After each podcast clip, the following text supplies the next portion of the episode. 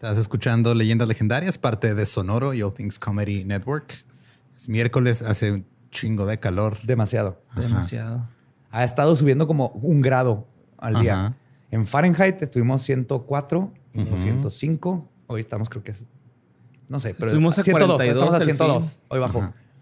42, güey. A, esa temperatura te tomas el café. güey. Así es. Y obviamente están ustedes aquí porque nos quieren escuchar hablar del Oh, clima. Bienvenidos.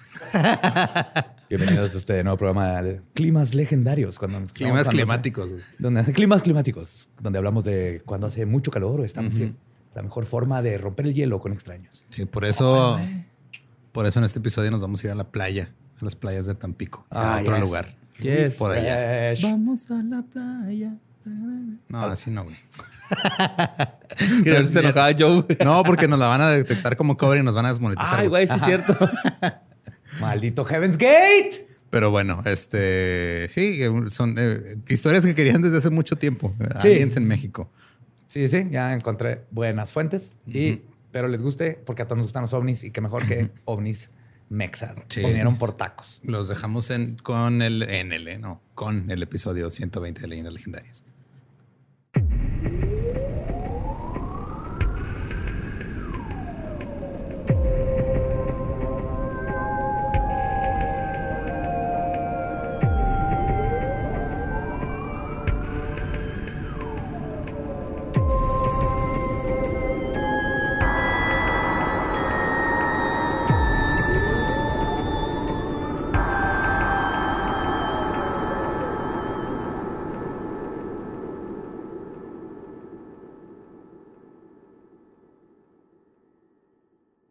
Bienvenidos a Leyendas Legendarias, el podcast en donde cada semana yo, José Antonio Badía, le contaré a Eduardo Espinosa y a Mario Capistrán casos de crimen real, fenómenos paranormales o eventos históricos tan peculiares, notorios y fantásticos que se ganaron el título de Leyendas Legendarias. Y estamos en otro miércoles macabroso, perdón, te corté el beat. Legendarios. Creo que Lolo siempre intenta no hablar hasta que no lo presente. Eduardo Espinosa está a mi diestra, como siempre, manteniéndose callado hasta que no lo presentara. Ahora sí. Hola. ¿Quieres entrar al beat? No. Aquí en Leyendas Legendarias. Pero si habláramos de NSYNC, ahí estarías luego. ¿verdad? Ah, obvio, güey. Vamos a hablar de NSYNC. No. Entonces, ¿Va a ser algo más épico? ¿Que Sí, en totalmente. Y a mi siniestra, el buen Invitado Mario especial. El invitado especial. El ya sáquenlo. Mario Capistrán, follower Eh. del beat. Sí, señor. una semana en depresión, Borre, porque te la cagaste en el intro la semana pasada. güey. Sí, güey, sí me agüité. ¿eh? Perdón, borre. Toda la semana estoy pensando, y ya. De hecho, del, del- Ya me van a correr. de ese guion donde dice el copy-paste, lo borré para siempre. Pero que nunca lo pidan. Ojalá Tania lo tenga, sí lo tiene, ¿no? Tener No, que transcribir. A mano. Va a valer más como le hago yo. Ajá. Sí, sí, sí. Ahí les va, güey. Por su rica cultura y misteriosas civilizaciones, México siempre ha sido asociado con la astronomía, el cosmos y los aliens. Pero existen dos casos específicos de encuentros del tercer y cuarto tipo que han dejado su marca en el consciente colectivo de los ufólogos y la gente que le tocó vivirlos. Hoy les voy a contar de, lo, de dos de los casos más extraños y conocidos de ovnis y EBS en nuestro país. El incidente de Ciudad Pemex y la extraña relación simbiótica entre una base extraterrestre submarina y los costeños de Tamaulipas. Al fin, est- estos temas, aparte que nos encantan, Los OSNIs. nos los han Los pedido, vamos a ver de. OSNIs, ajá, nos han Simón. pedido un chingo. Y ahora sí me, me, me metí y encontré, hijo, güey, así, oro, güey. No, yo tengo un Oro. chingo de historias en Tampico, güey. Fue mi primer spring break ahí, güey. ¿Neta? Ah, Sí. esto se va a poner bueno. Ay, Tampico. Ajá. Estuvo bien acá leve, pero no mames. güey. Concurso de camisetas mojadas y hay una aliencilla ahí acá. Tres boobies. De hecho, ok. No me pregunten cómo supe esto. Hace poco me pusieron en Twitter un video de un alien así, ah, Ajá. que se ve bien vergas. Ujú. Y dije, se ve bien vergas. O sea, hoy en la fake. carretera. No, no, no, gris, así como, como una tabla de operación. Ujú. Ah, ok. Tipo el original de Alien De- Autopsy, pero está viva. Ah, digo que está viva porque descubrí ayer o antier que está cortado a que se vea nomás la cara. Es un video porno. Ese video que es, anda- es, es un porno de. Es una alien. Así que Ujú. Está bien chido el make-up, güey. Y es una porno. Ok. Wow. Ajá. Entonces, si lo ven, tiene así la cara, ah, está moviendo, está haciendo la camina, pero si viera la Estaba imagen sentado en tu compa y luego nomás se asomó así tu compa, tu compa por abajo, así de esto ya lo he visto antes. pues, Panacleo espacial. Antes de llegar al primer incidente, tenemos que conocer el lugar en donde sucedió. Ciudad Pemex, localizada en el municipio de Macuspana, ah, que está a una hora de Villahermosa, que es la capital del estado de Tabasco, Ujú. Fue fundada en 1958 debido a que se encontraron yacimientos petroleros en la región. De hecho, de ahí es el ahorita presidente de México, De Tabasco. de Macuspana, justamente. Ajá. Órale. Por eso le encanta tanto el Andrés. combustible fósil. Ajá. Igual que con los pueblos mineros de antaño, Ciudad Pemex albergaba a unos 1.200 empleados y alrededor de esta nueva economía se fue forjando toda una ciudad que eventualmente llegó a tener 5.800 habitantes. En su apogeo, llegó a generar 30% de la producción nacional de gas y además fue una ciudad completamente planeada desde, desde su concepción. A diferencia de todas las demás ciudades de México. Sí, güey. O sea, en Latinoamérica creo que, si, si no me equivoco, la primera ciudad así planeada fue Brasilia, que se planeó desde antes arquitectónicamente. Y Buenos Aires, ¿no? También yo tenía entendido, güey. No, pues sí es colonial. Ah. Está construida. Pero es que sí. No bueno, sé si alguna parte. He visto así planeado. mapas, güey, donde, donde está así como satelital, güey, y Ajá. la forma está así cabrona, güey. Hay varias coloniales así, pero no está planeado como ya Como- mo- como ciudad moderna. Ah, ok, ya, ya, ya. Entonces fue Brasilia y después de Brasilia, Ciudad Pemex. Órale. Ajá, eso estaba bien chido. Wow. Y con este, estaban con todas las casas orientadas para aprovechar la luz y todos los servicios públicos eran proporcionados por Pemex. Básicamente Pemex hizo ahí su propio, Sí. su maquila diagonal. Como, Como- con potencia, güey. Sí. fue. O como Hershey. ¿Hershey's, el chocolate? ¿El chocolate? Sí, güey, una ciudad de Hershey en Pensilvania. Que también se hizo porque ¿De estaban chocolate? ahí. No, o sea, Era un no vayas a morder gente ya, güey. Por favor.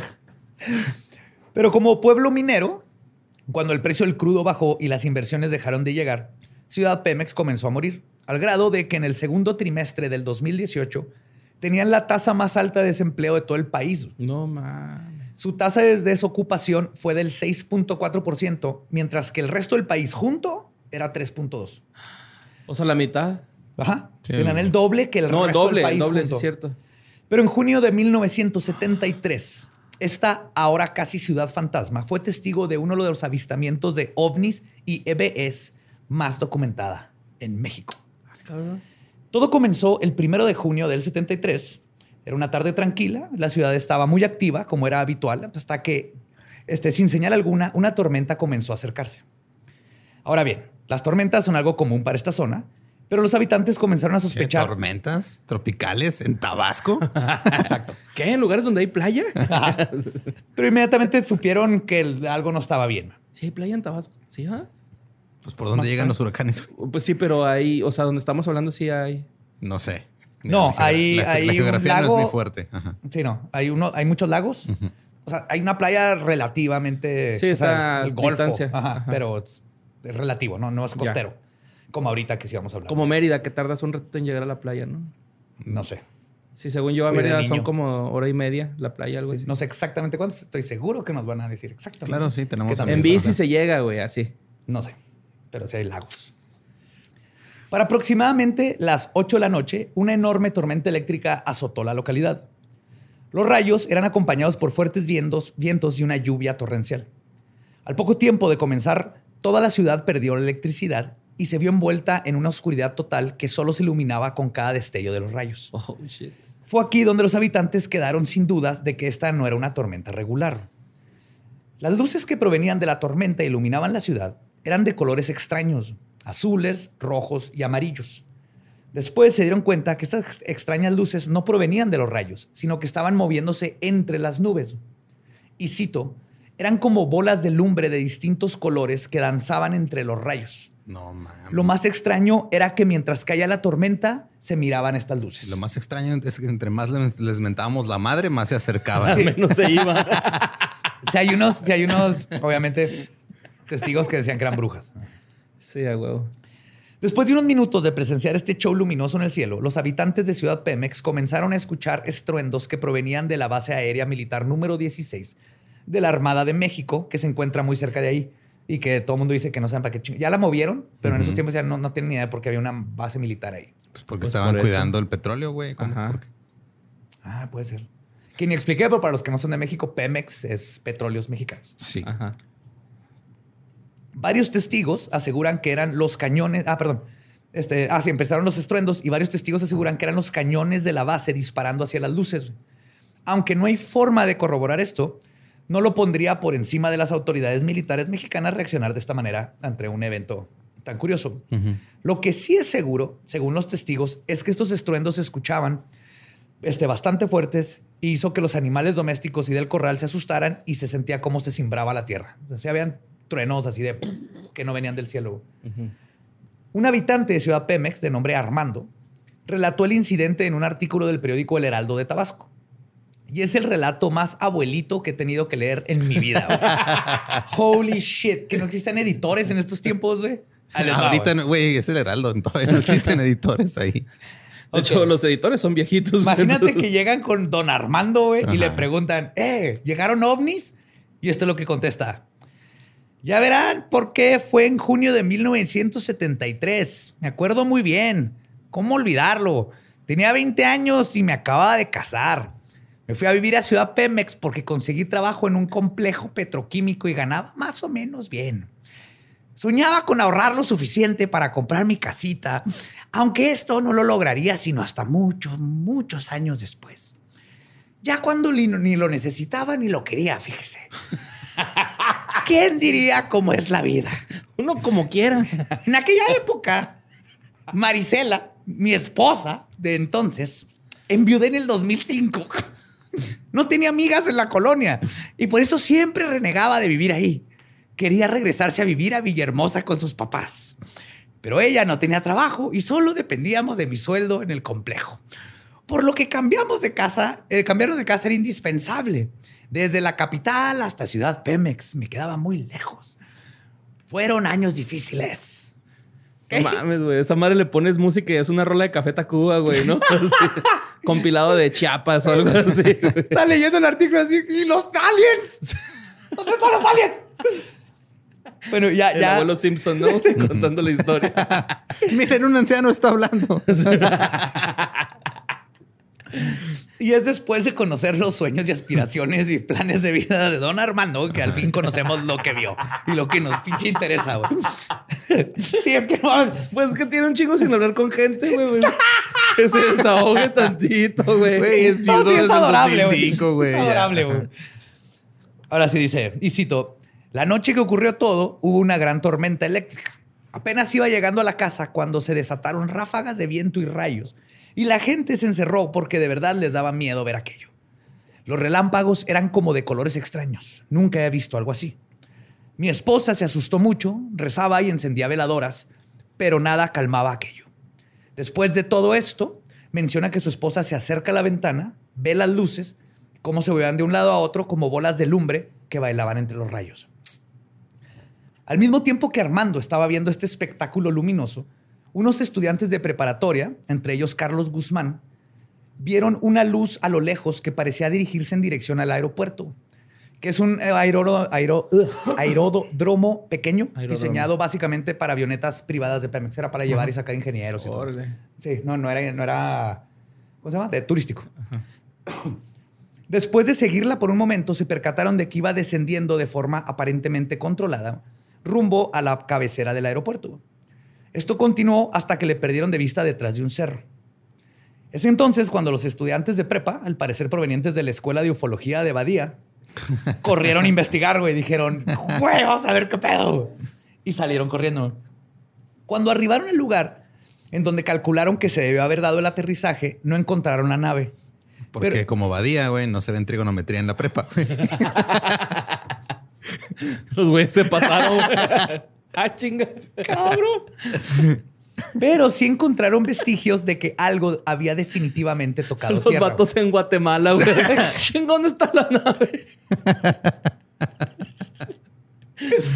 Justo en la punta de la pista de aterrizaje, en una ranchería conocida como Los Potreros del Limón, había quemado sobre el pasto y vegetación una marca muy peculiar. Era un círculo perfecto de unos 3 a 4 metros de diámetro, rodeado de otros tres círculos más pequeños, como de 40 centímetros, en su periferia, lo que parecía como el centro y tres patas. Algunos reportaron que habían animales quemados alrededor del sitio, pero esto no se puede corroborar. O sea, no hay fotos, no hay nada. Sí, había una rosticería ahí cerca, güey, no sabemos. Viboritas asadas, Peje lagartos asados. Peje lagartos. Que juegan béisbol. Otra cosa que los chicos preparatorianos no alcanzaron a ver fueron a los tripulantes de la nave. No mames. Eh, no, ellos no alcanzaron. Pero un par de campesinos de nombre El Chihuila y Petronilo. Chihuila y Petronilo van Yo a no ser le creo nada a Petronilo, güey. Es bien Petro, güey. Pues ellos estaban en el área cuando la nave aterrizó. Y ellos fueron los primeros testigos de los EBE, las entidades biológicas extraterrestres. Sí. Yo me ¿Qué? estoy imaginando así la serie de Netflix, güey, y Petronilo y el Chihuila son Omar Chaparro y Adrián Uribe, güey. Sí, por favor. y se llaman chi- este, Chismecín y Don Arnoldo o algo así, ¿no? Uno es secretario. Entonces, el- estos EBEs presuntamente bajaron de la nave, de la cual también fueron testigos, este, y describen como, o sea, fueron testigos también de la nave que describen como plateada y con forma de platillo. Acuérdense que en estos tiempos todavía no existía la palabra ovni, Ovni, y todo ajá. eso. Todavía eran tiempos de platillos voladores. Que tiene Ajá. sentido el- la terminología que utilizan con los tiempos y todo. Eso, eso está padre. Ahora bien, en todos los lugares en donde investigué me topé con el mismo problema. Nadie puede escribir a los EBS. Lo más cercano era que unos decían que eran como reptiles y otros que eran más como bichos o insectos o una combinación de los dos. Como la mantis esta de Inglaterra, güey. Haz de cuenta. Ajá. O la cucaracha de Men in Black. También. O la cucaracha Men in Black. Sugar. Porque lo vi otros que de plano dicen que no sabían qué eran. Así, no sabía qué eran. Los vi, pero no sé. No los puedo escribir. Incluso, uno de los testigos comentó en el periódico Diario de la Vida Tabasquina, Rumbo Nuevo, y citó que es demonio y no marciano. Ah, no, pues bueno. Pero esta, esta, esta cita tan peculiar ahorita tal vez tenga una razón estratégica. güey. Y ahorita vamos a saber. Lo vamos a rifar, no importa. no importa si es marciano O demonio. cucaracha con la nave. lagarto. Necesitamos esta nave, el planeta Tierra necesitan viajes interespaciales. Con estas estampitas se protege ante... Ante invasiones extraterrestres. Ay, mi peje. Según estos dos testigos, la llegada de los EBS fue seguida por la del ejército mexicano. Y para sorpresa de nadie que escucha leyendas legendarias, los hombres de negro. What? Que está curioso porque en los 70s en el periódico Ujú. hablan de los hombres de negro, sin que todavía fueran un fenómeno mundial como ahorita los conocemos. Órale. Y cito, el chihuila los vio. Decía que eran como bichos, como insectos o como lagartos o demonios. Güey, está diciendo un chingo de cosas diferentes. Sí, güey. Nadie- Eran, eran como azul, verde, café, transparente. Estaban así súper chiquititos, como de seis metros de alto. y así, gordotes, flacototes, ¿no? Los, todo. Nadie ha visto nada igual. Dejaron huellas por todos los sitios. Los animales estaban inquietos y muchos murieron calcinados por armas o no sé qué fuera. Yo me quedé agazapado tras unas piedras boludas y vi todo lleno de militares, helicópteros negros y hombres con traje y corbata negros. Eran muy raros. Iban buscando gente. What? Esto lo dijo él en los 70 Está Ajá. escribiendo hombres de negro. Simón Norteño en Tabasco. Y los Black Helicopters, no sé si Simón. México ya tendría los helicópteros negros clásicos, que muchas veces son los Apaches, así, no, no sé si tendríamos la tecnología. Pero los hombres de negro, está curioso. Esos son los, los- como los que usa el ejército de Estados Unidos. Los Black Hawk. cabronzotes, ¿no? Ajá. Los- muchos dicen que han visto esos helicópteros cuando hay mutilaciones de animales. Por eso hay teorías de que son esos helicópteros, pero con tecnología para ir bien calladitos. ¿Y por qué matan animales? Pues no, quién sabe. Bueno, ahorita, ahorita vamos a... Una teoría. ahí. No, no les voy a spoiler. Va, va, va. va. Aparentemente, el ejército mexicano y los hombres de negro, junto con los helicópteros estadounidenses, estaban en concubernio para proteger los secretos de lo que había sucedido, tal y como lo menciona Petronilo. Y cito: Unas naves volaban por el cielo y desaparecían. Otros dieron a aterrizar como un plato gigante gris. Iniciamos la corretiza por los matorrales y unos militares nos perseguían. Cuando vieron que recogimos restos de ahí, Sentíamos las balas pajeloándonos por los talones. Les empezaron a disparar. güey. No mames, qué pedo, güey. Ajá. No mames, güey. Pero el No, pero digo, es protocolo mexicano, güey. Sí, güey, Dispara no. primero, pregunta después. Y de hecho todos dicen lo mismo de las balas, ¿no? Yo tengo un compa que decía que una vez lo agarraron a balazos, güey. No, man, nomás sentía las balas así. Y se tocaba el cabellillo, güey, acá, pero nomás se tocaba el cabello. De que le rozaban, güey, así en el cabello. No, ese siga vivo, güey, el cabrón. Pero esa fue la última historia que me esa sí. contó. Sí, esa me Esa sí la contó. Ese güey decía que las cucarachas se comían los porros, güey. O sea, si los dejabas ahí, se los comían. Por eso les dicen cucarachas. Pues yo creo, güey. Porque ¿quién luego sabe? te equivocas y agarras la cucaracha. Roaches, ajá. cucabacha. ya no puede caminar. Pero sí. Pero el incidente en Ciudad Pemex estaba apenas comenzando. Lo que los habitantes vieron esa noche era el principio de esta leyenda y lo que está por venir fue lo que verdaderamente aterrorizó a toda la ciudad. La tormenta duró hasta las primeras horas de la mañana. Cuando el cielo se esclareció, los vecinos comenzaron a juntarse para, obviamente, platicar el chisme. Oye, pero sí duró un chingo entonces Sí. la tormenta. Desde güey. 8 Sí. de la noche hasta la madrugada, güey. Ya, había, ya estaba saliendo el sol. Simón. Ajá, toda la noche. Entonces se juntaron todos para el chisme y platicarte entre los vecinos. Cafecito. Porque te cafecito, el dominó, güey, la caguamita. Sí, señor.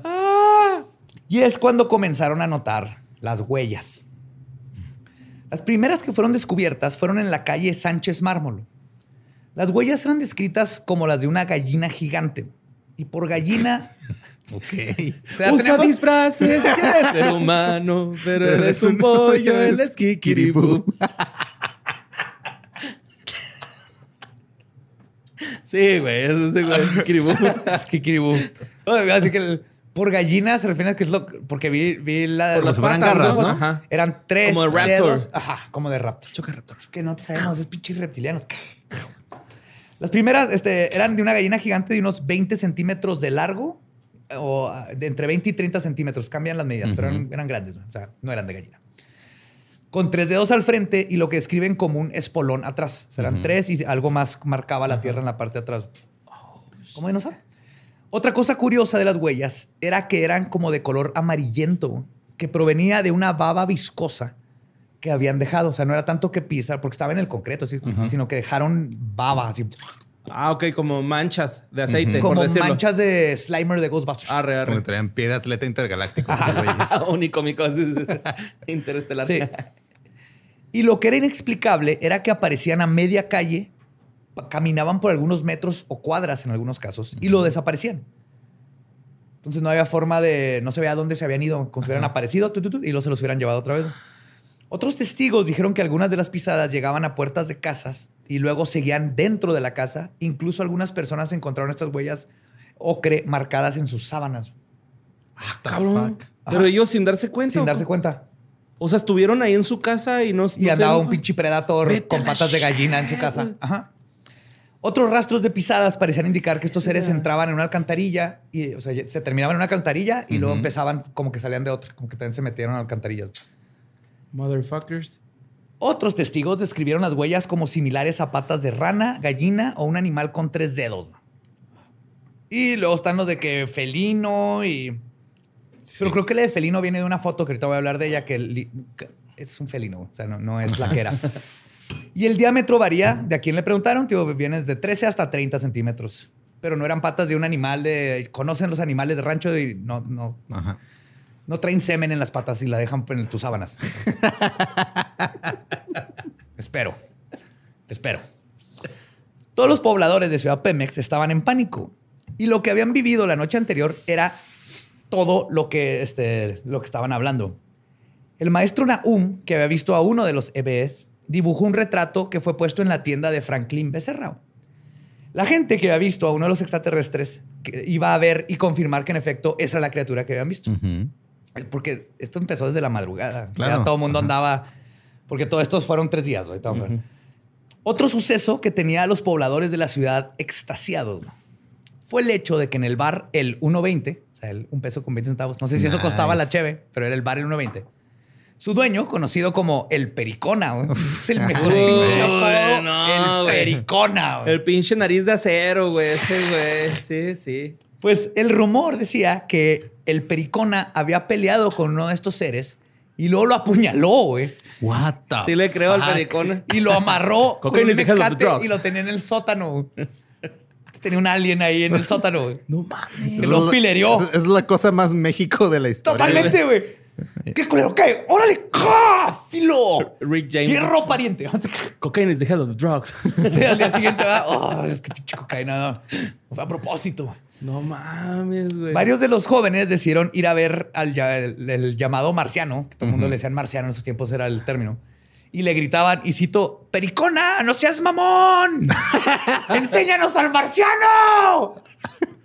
Pero Pericona Con no, el pito. Así le puse. ¿Cuál es El marciano. El unojo. El cíclope de Marte.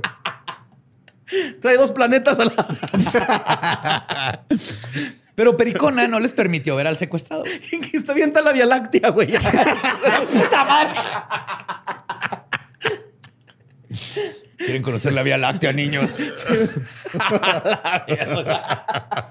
wow. No, Pericona nomás le respondió, y cito, ¿qué marciano ni qué su pinche madre? Vayan a ver si ya puso el puerco. Ah, güey. Bueno, a ver si puso la marrana. Y se rumora que Pericona fue a revisar a su prisionero, pero solo encontró el mecate y unas huellas que desaparecían frente a una coladera que estaba en el sótano. Hmm. Ya de Qué todo esto es... Qué ajá. conveniente, Pericona. Sí, al día siguiente Pericona con su esposa así de seis metros, con una peluca y hablaba.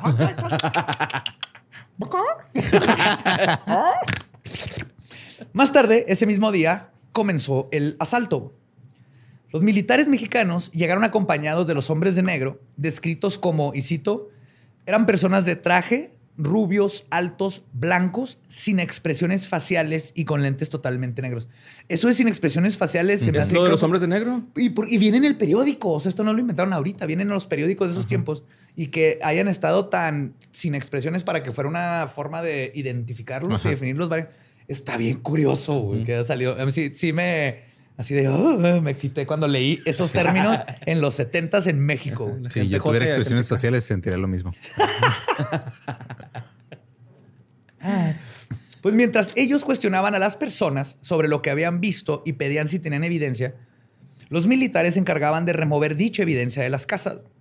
También se confiscaron las cámaras a la prensa y por ende el único registro que quedó del incidente fue una fotografía de las supuestas huellas, pero la verdad parecen de un gato o un felino. O sea, las que suponen que es lo único que quedó, las ves y es una huella de felino y Un luego... puma, ¿no? Así, algo así. Sí, y, y no hay ni siquiera para escala Ujú.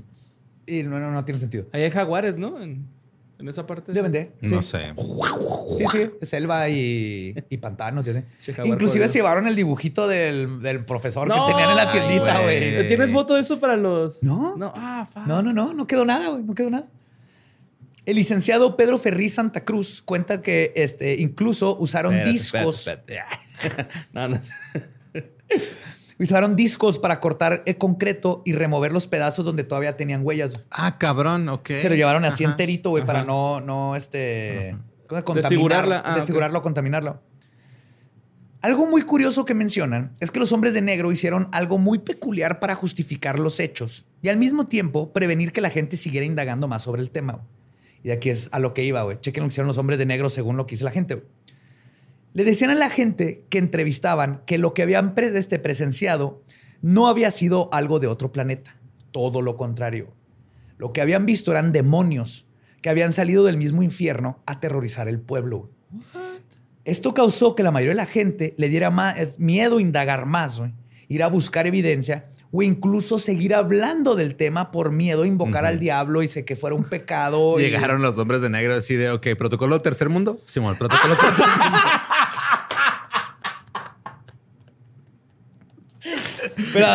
Véndeles una medallita de plata y ya. Sí. Con unas veladoras así.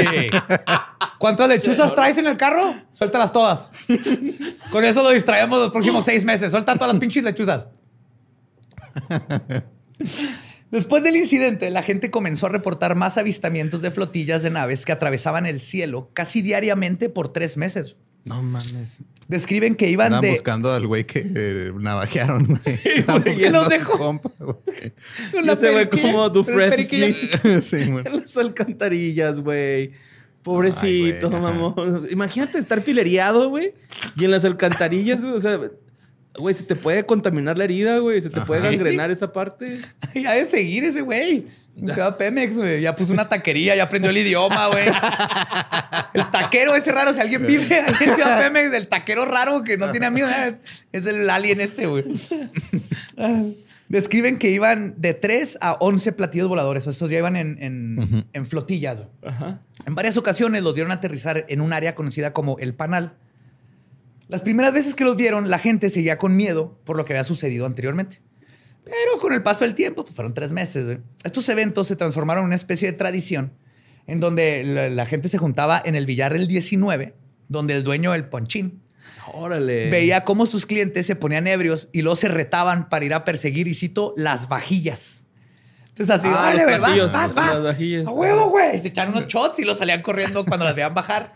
Oye, y le- decían el, el panal porque hace poquito vi que usan el término enjambre de naves espaciales. No, el panal Oh, era un era- rancho, era otro- una ranchería, que se llama el panal, la ranchería. Sí, pero sí, sí usan ese término, ¿va, Sí, De- enjambres. De enjambre de naves. Por- acá. porque se mueven como insectos comunicándose. Maldito. ¡Insectos! Pero eh, a pesar de que traían el, la peda going on y haciendo sus retos, no volvieron a presenciar una de estas naves tocar tierra. Pasando esos meses, digo, no se volvió a presenciar algún otro acontecimiento, fuera de que se estrelló un helicóptero de Pemex, donde murieron varias personas. Pero como dice nuestro testigo y adorable don Armando, Ah, güey. y cito, Los mandis. Obvio, nadie le echó la culpa a los extraterrestres. Para los accidentes, Pemex se pinta solo y no necesita chambelanes. ¡Wow! es la mejor frase que me No necesito chambelanes para cagarla, güey. Ay, don Mando. Y no hay duda que Ciudad Pemex sufrió de un fenómeno de alta extrañeza. Por lo menos eso creen sus habitantes, quienes nunca olvidarán el suceso, aunque no lo puedan explicar.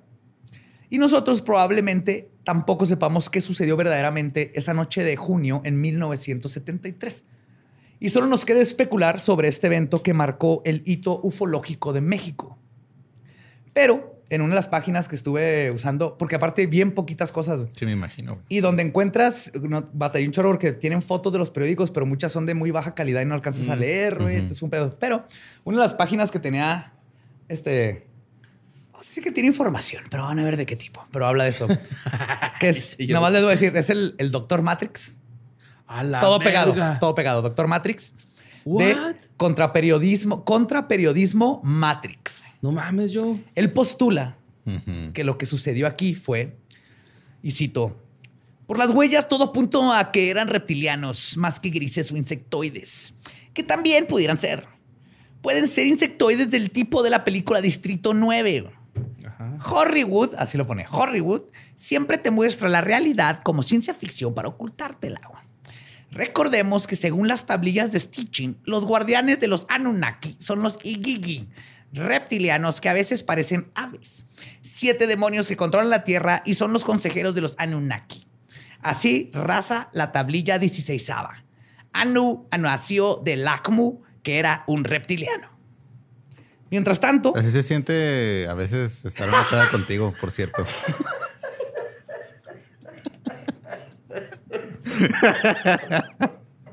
Totalmente, güey. Pero Oh con carne asada, Sí, ¿no? ¿Con qué cara, José pero con carne asada. Mientras está así con un pedazo así de carne. Estás volteando a ver si ya está la- el volcán. Ajá, Joe, ajá. Sí, Ya está. Gabe, y hay calabaza. ¿Con qué cara te pones a, a cuestionar lo que dice el doctor Matrix, güey? Doctor Matrix, pero Matrix, güey. cierro este caso con la opinión obvio. De Don Armando, Armando. güey. ¡Ah!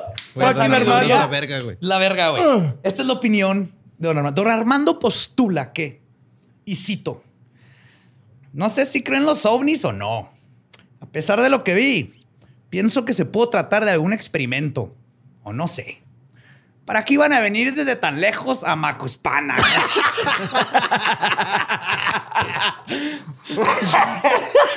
¿A qué vergas? Pero si yo ya me quería ir, güey, y ustedes están viniendo a ver qué pedo. ¿Quién sabe? También me encanta su concepto de lejos. así, vienen de otra estrella y luego todavía que entraron por el norte, seguro, y luego todavía hasta el sur. de- No. Amo. un ómnibus. Amo a don Armando, güey. No ¿Un ómnibus? Interestelar. Ah, sí, creo que así lo ve. del espacio. Estrella blanca, güey. Digo, ahí se les ponchó una llanta, güey. Estuvieron un rato. De hecho, iban a Yucatán. Pero Ciudad Pemex no es la única región de México famosa por su incidente con aliens.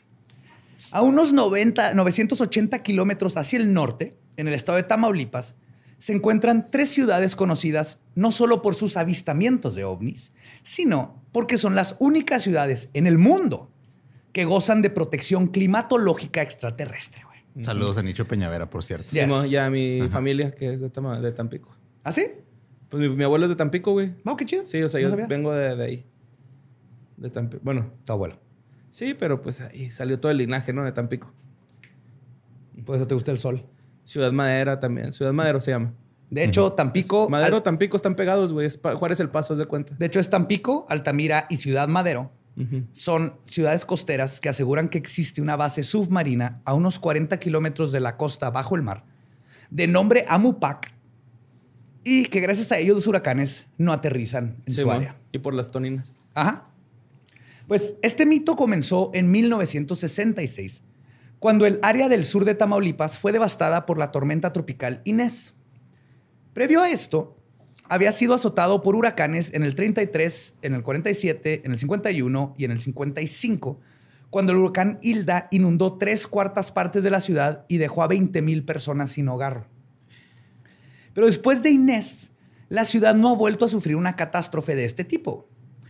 Incluso en el 2013, un huracán que, que, este, parecía que iba a tocar tierra en Tampico se desvió de último momento y terminó azotando el estado vecino de Monterrey.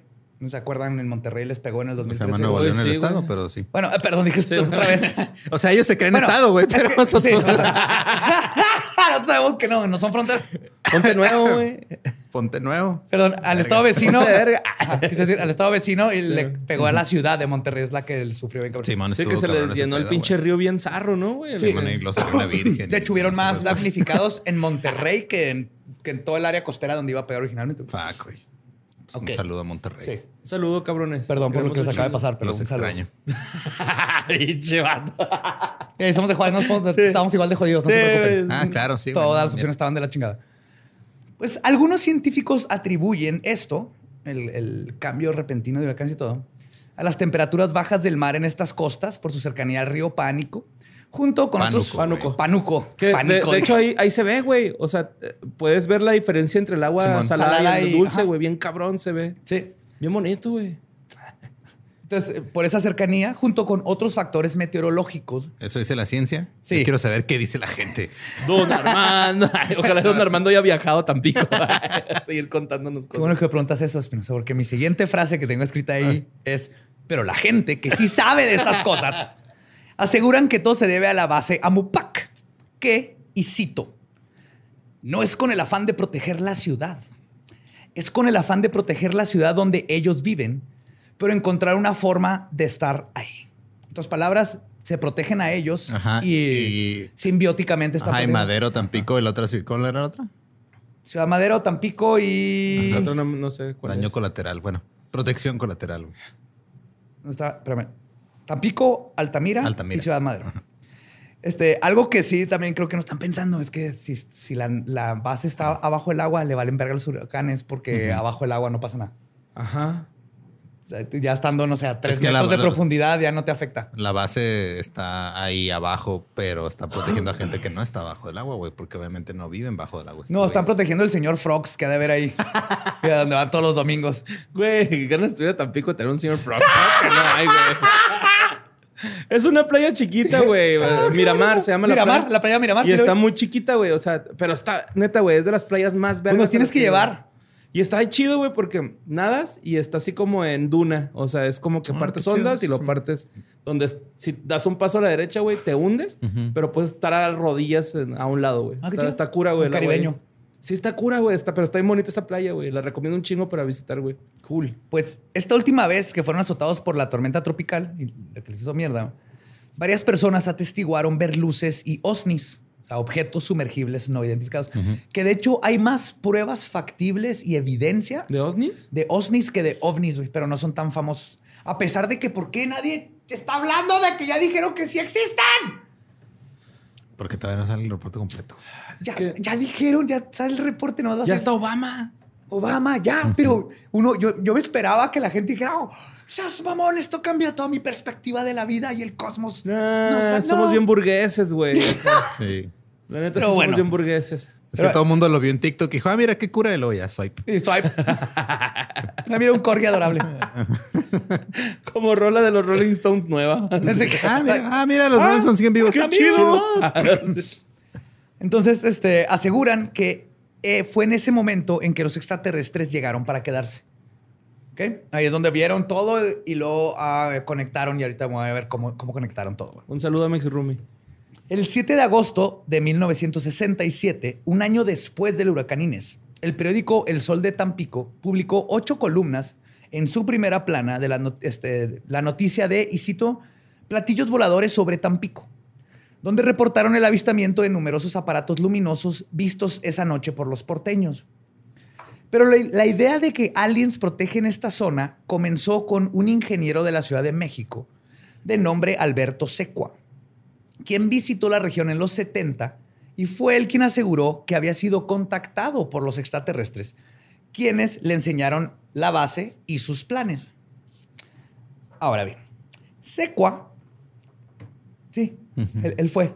Ok. Secua tiene un libro que se llama Extraterrestres, Revelaciones de la gente del espacio, entrevistas sobre contacto y otras experiencias asombrosas del ingeniero Alberto Secua, 40 años de contacto. A la, la pichito lo pendejo, güey. Le hubiera puesto siete hábitos para conocer a los aliens, güey. Con eso, güey. El libro de Alberto Secua con Alberto Secua. Un saludo, Alex. Sí, Besitos. Alex. En este libro, el autor Luis Orlando Álvarez escribe sobre entrevistas con Secua, donde habla de, y cito, la, es, es la mejor descripción del libro. En esta apasionante tercera entrevista realizada por José Luis Rueda de CIRCAC al contactado ingeniero Alberto Secua, nos habla sobre el mundo espiritual, personas desencarnadas, entre paréntesis, siempre ha tenido la capacidad de verlos, cómo es el proceso de des- desencarnar y encarnar en cada uno de nosotros, los ángeles y jerarquías espirituales. Algunos detalles sobre Jesús, la Virgen María, la Virgen de Guadalupe, quién es y qué función cumple ella, el Arcángel Miguel, entre paréntesis, comunicación, contacto en persona, juzga tú mismo estos hechos y otras revelaciones e información de la gente del espacio sobre temas tan interesantes como el por qué se llevaron y a dónde el avión de Malasia Airlines y sus ocupantes desaparecidos, entre paréntesis, ellos están bien, para dar una lección a la NASA, a los norteamericanos. También explica por qué y para qué los ET crearon el llamado chupacabras. Ah. Y muchos otros datos de una invaluable valor para las personas apasionadas por estos temas. ¿Cuántas copias compraste del libro, güey? Güey, con esta descripción, obviamente leí el libro, güey. Estaba en Kindle Unlimited aparte, güey. Y yo, ¿what? Y viene, está en español, inglés. El de inglés está y no lo puedes leer, güey. Está horrible la traducción. De- Horrible. No, y es un güey, ahí dice quién lo tradujo, pero está peor que si hubieran nomás metido a Google Translate. Ilegible, güey. Oye, pero se. No, nada. ¿Qué? Se me fue. Ah, bueno, pues él es Secua, güey. Él es el que empezó el, empezó el, el- mito, él, güey. él sabe dónde está el avión de Malasia, sabe qué pedo con la Virgen María y la Virgen Guadalupe y sabe qué pedo con los Sí. aliens Ah, en Tampico. De que, güey, mucha gente que estudia la ufología relaciona a Los Ángeles con esto, güey. Eh, muchos mexicanos y cristianos estadounidenses mezclan, así como Heaven's Gate, Ajá. su cosmología, cosmología, este túnel de realidad nací cristiano, no puedo dejarlo. Entonces, Ah, es por eso. como justifico como de- los aliens, pues los hago uno mismo. Ya. O sea, ah, no, es que, Es que no nos confundían a Los Ángeles con aliens. No, hay unos que sí lo dicen de forma más científica, de que tal vez los avistamientos que dicen que eran ángeles o como ballet, Ajá. o así, era la forma en describir este, ovnis en esos tiempos. Pero todas estas personas, es casi, es, es es imposible poder creer en vida de otros planetas y en un Dios que creó de la religión. Y la religión, porque la religión no menciona ni neandertales. Eso ni está de la verga, güey, ¿no? O sea, que de Entonces tienen repente- que conjugar sus dos pasiones, güey. Es cuando, cuando se hacen estas mezcolanzas raras. Igual con gente de paranormal, güey. Pues es- está de la verga, así como que crees un chingo en algo y luego de repente No, nada más es eso, es esto también. Y De repente Ah, ¿cómo llega lo introduzco? el Ah, perica con su novia, que obviamente es un alien, güey. y te cambia todo tu worldview, güey. Te cambia la forma de, de pensar y sentir. Así Sí, es, man. pero es por eso, justamente, güey. Entonces, obviamente batallé un chingo para leerlo. No tiene un solo punto ese libro, güey. Son puras comas. Ok. Para que se O sea, idea, literal y metafóricamente no tiene punto ese libro. Entonces ahora sí, necesito que se pongan sus gorros de, de Aluminio. papel aluminio. Yes.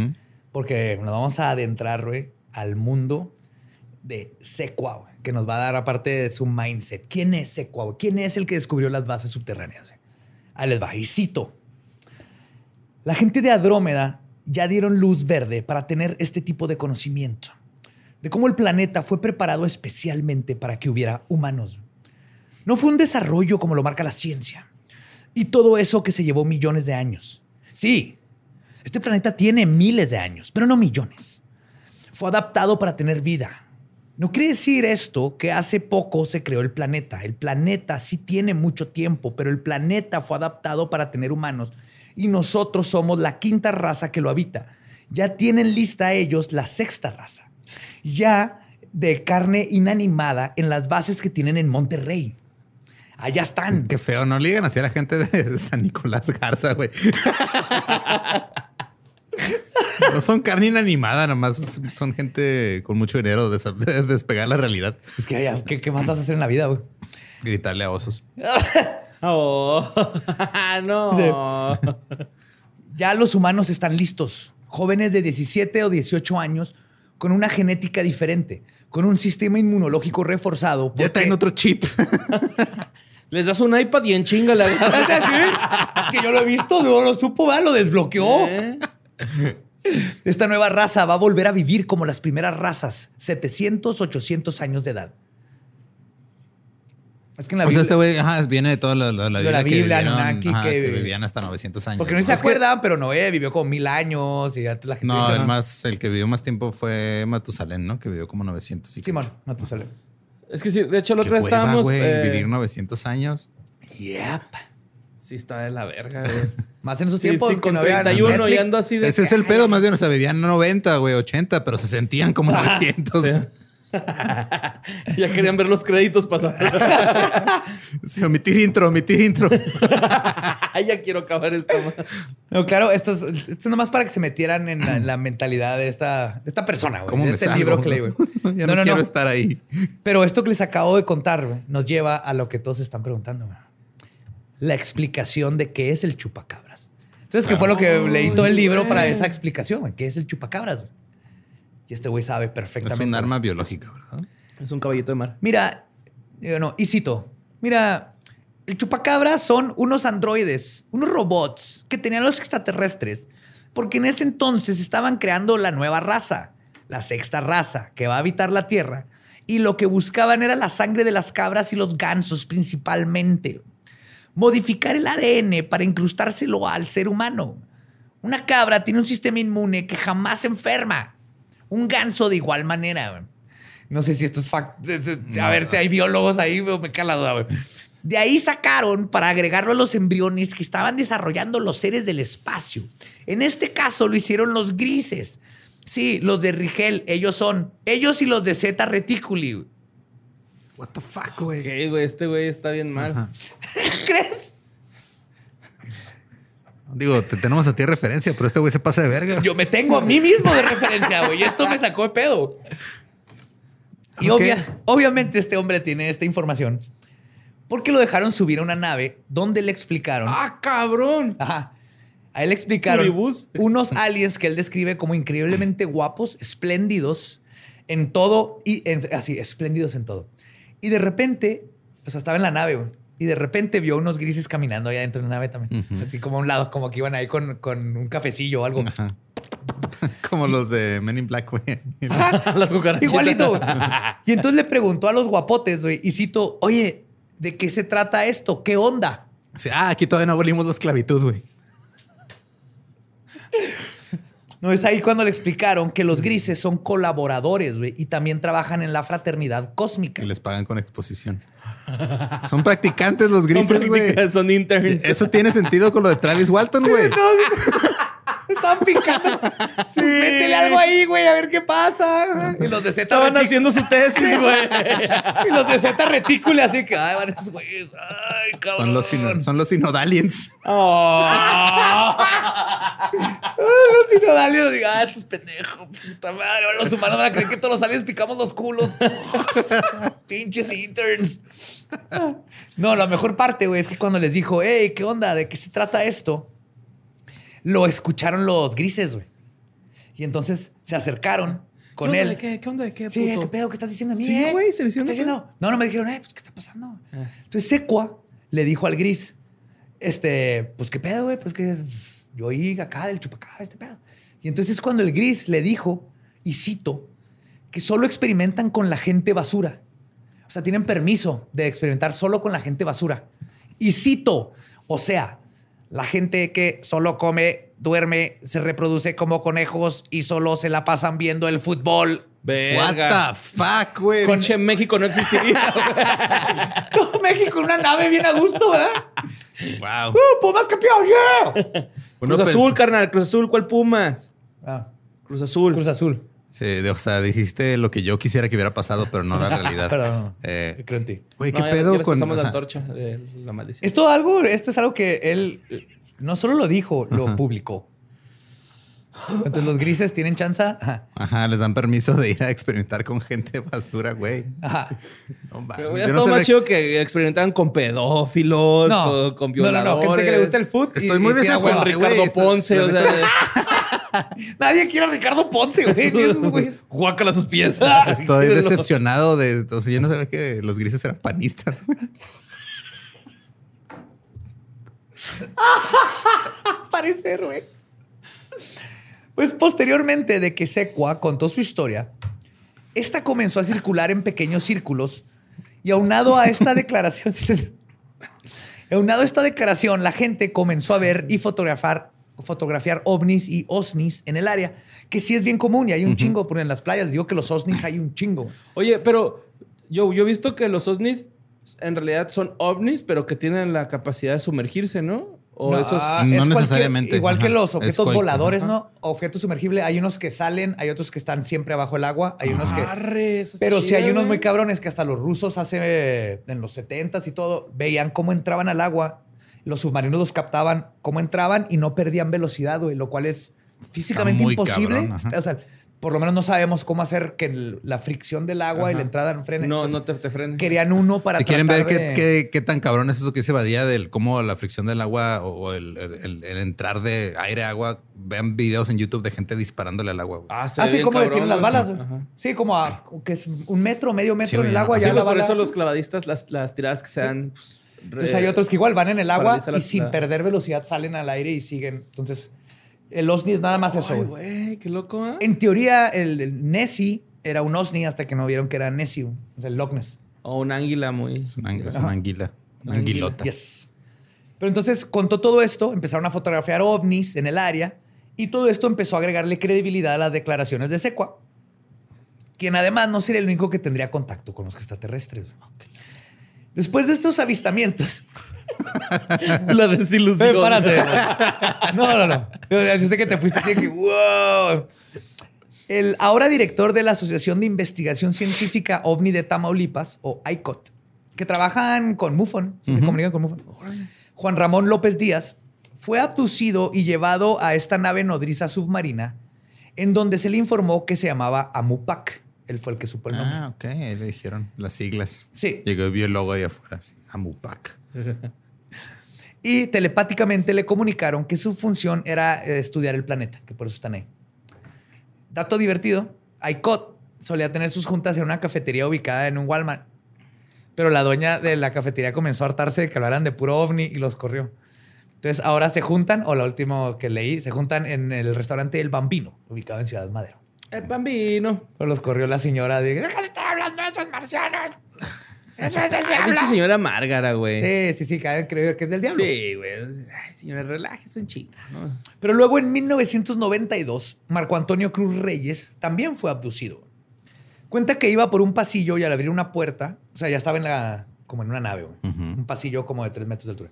Abrió una puerta y fue recibido por dos extraterrestres, y cito, con caras alargadas, ojos alargados y muy altos. O sea, eran grises altos.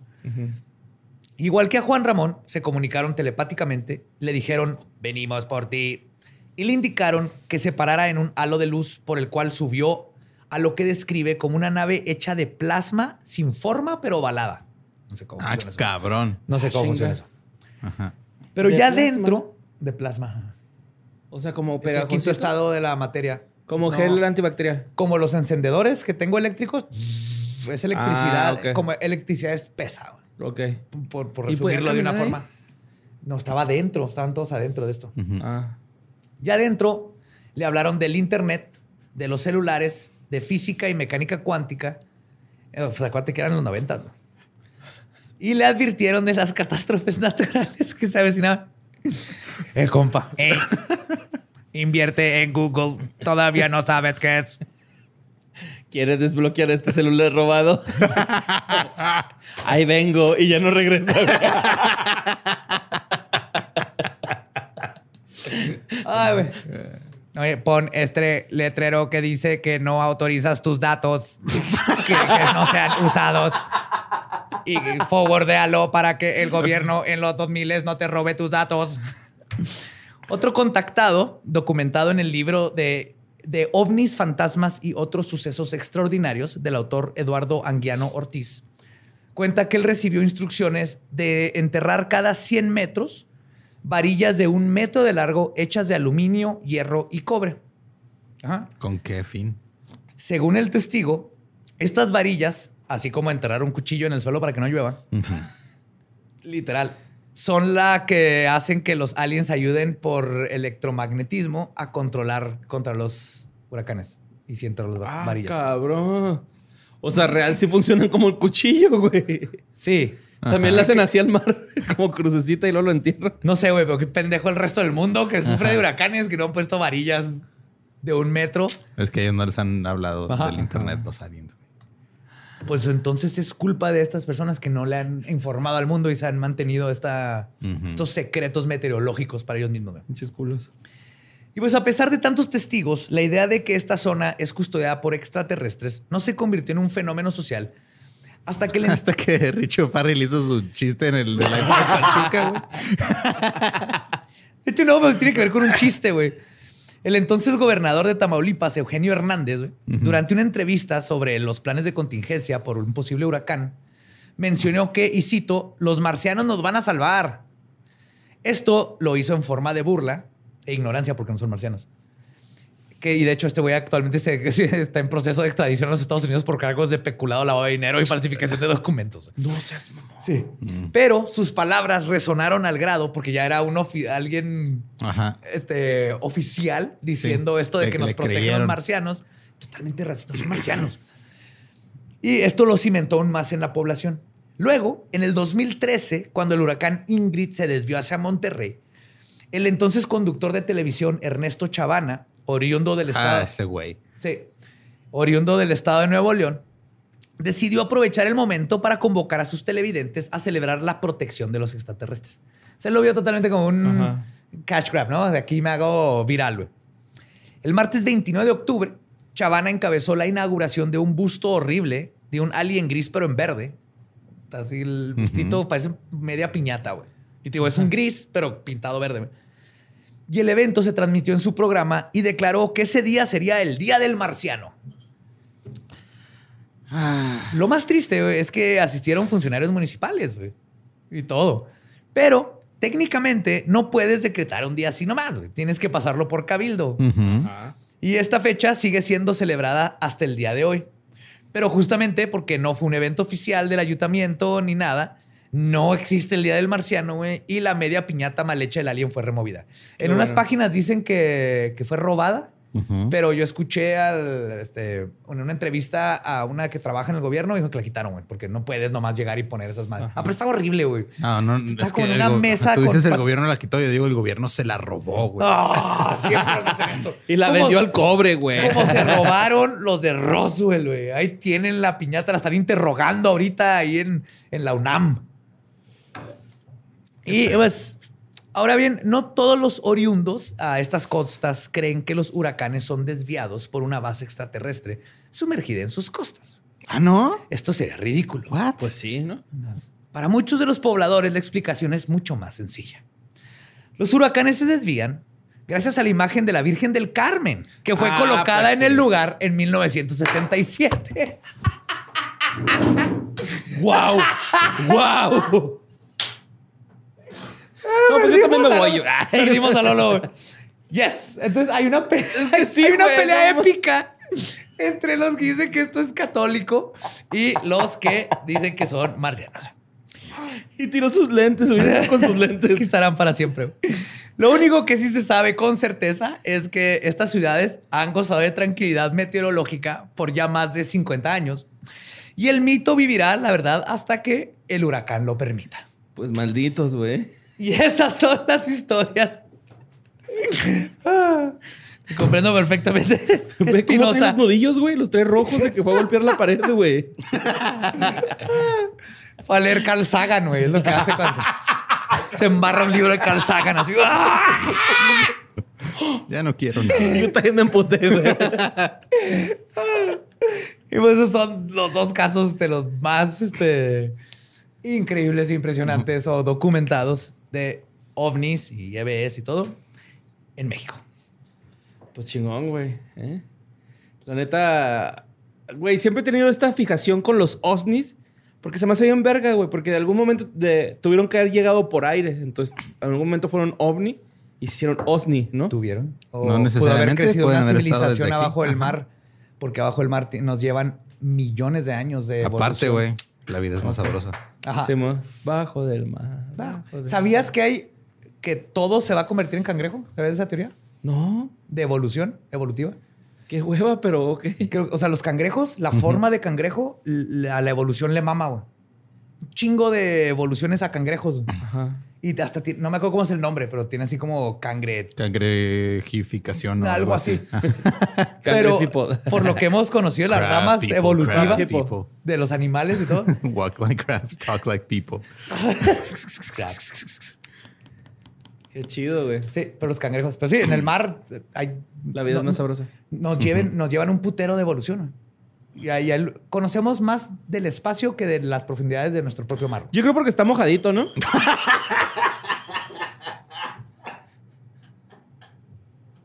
pues sí, güey. Así.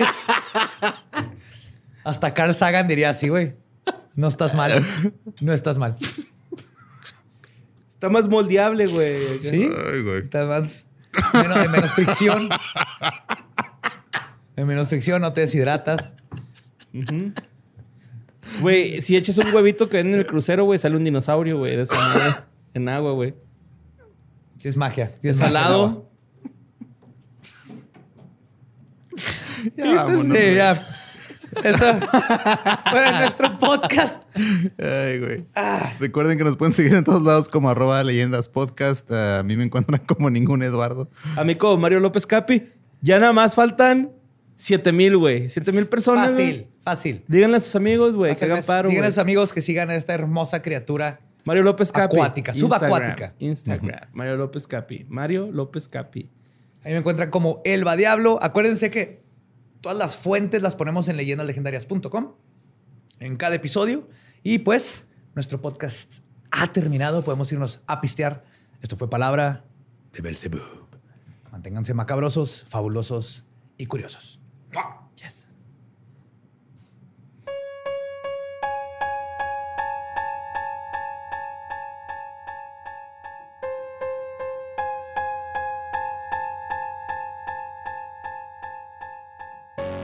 Eso fue Encuentros cercanos del tercer tipo. Mexas. Oh, yes. Y ahí viene la, la temporada de huracanes. Vamos a ver si vuelven una vez más a salvar los aliens, toda esa área. Y vuelven a chingar a Monterrey. Porque pues, na- nadie se cuenta eso. Así los, los aliens. Sí, les mama Tampico, pero odian Monterrey. Sí. Thou shall not pass. Chingan a Monterrey. Es en que- lugar de regresarlo al mar, ¿verdad? No, no, no. Ajá, ¿no? Se llama. No, es que no pueden. O sea, a lo mejor es un riesgo calculado. Dicen, me, me puedo arriesgar a que les pegue allá en Monterrey porque pueden lidiar con ello prendiendo el asador en vez de que Pasa acá en Tampico con sus tortas de la barda o como se llaman esas cosas. ¿Has escuchado las tortas de la barda, güey? No, que es tortas de la verdad. No, ni yo. Era una barda en la que estaban, creo que no me acuerdo si eran los juzgados o qué era, pero este ahí pues, vean, unos güeyes tenían unas tortas. ¿En se Monterrey? ah, no, en Tampico. Tampico, ajá. Y se conocen como las tortas de la barda porque se los pasaban así por la barda a, a los, a los juzgados. Si eran los juzgados, no me acuerdo. Eran unas oficinas, güey, por el punto es de que por eso se llaman tortas de la barda. Porque por arriba. No mames, como mi dealer, güey. ¿Tienes un dealer Por de un- tortas? Por un cuadrito. te lo- por un cuadrito no te está- pasaba el cuadrito. Ajá, sí. Y hablando de comprar mercancía. eh, Fuck you, Wow. Wow. Maestro, güey. No, no, esto ya es. Puta madre. recuerden Branding que del cuarto tipo, ya estás tú. eh, ya, ya mero me graduó, güey. Sí, ya, está, sí. ya está aprendiendo, güey. Eh, eh, recuerden, hay mercancía oficial. de- Acá hay diseños nuevos en algunas de los proveedores. Vergas, el nuevo, el de la casa embrujada. Sí. Es ahí- la escuela. es de escuela, sí. Ajá. Ahí este, eh, en Rey Camiseta hay diseños nuevos, hay nuevas gorras, este también chunchos, este Dericker está Master Láser, hay muchas cosas. Pueden ir a checarlo a la página, ya arreglamos la página, porque subieron un meme, porque creo que es el grupo no oficial, que me dio un chingo de risa, que decía cómo saber si estás en un culto, y lo decía, su página todavía sirve, y está la de Heaven's Gate, y lo la de nosotros no sirviendo. güey. Era, era para dar el tráfico a Heaven's Gate. Sí. No, era porque... No, no, no. Era para ahuyentarlos. Un parillo. Sí, no era porque había versiones conflictuando de PHP en el servidor. No era eso. Ya. Si alguien les dice eso, no era cierto. Y acuérdense que ahí en la página están todos los libros y fuentes que he utilizado. Todavía hay gente que me sigue preguntando. Entonces lo voy a repetir hasta que menos gente me pregunte, para que sepan que ahí está. Eso no va a pasar, José. Ya sé. Sí, no. si vieras cuánta gente me manda cosas, noticias, güey, al Instagram. Yeah. Pero ya los estoy mandando para allá. Para el Así, correo. Eh, mándalo al correo, porfa. Ujú. Ahí está. Y pues eh, les voy a contar eh, más historias chingonas de este gran hombre que, que descubrió que, quién es el chupacabras, exclusivo para Patreon. Les voy Uh. a explicar el misterio del vuelo de Malasia. ¿Sí lo encontró? Oh, God. Él sabe perfectamente dónde está. Entonces, ahí está en Patreon para los que tienen Patreon o los que se quieren unir. Sí. Ese es parte de lo que hacemos con datos básico, extras. Ahí está el vuelo de Malasia. ¿Dónde está? Ahí enseguida el clítoris. Pero ya vámonos, ya. Los amamos y nos escuchamos el próximo miércoles. Un macabroso.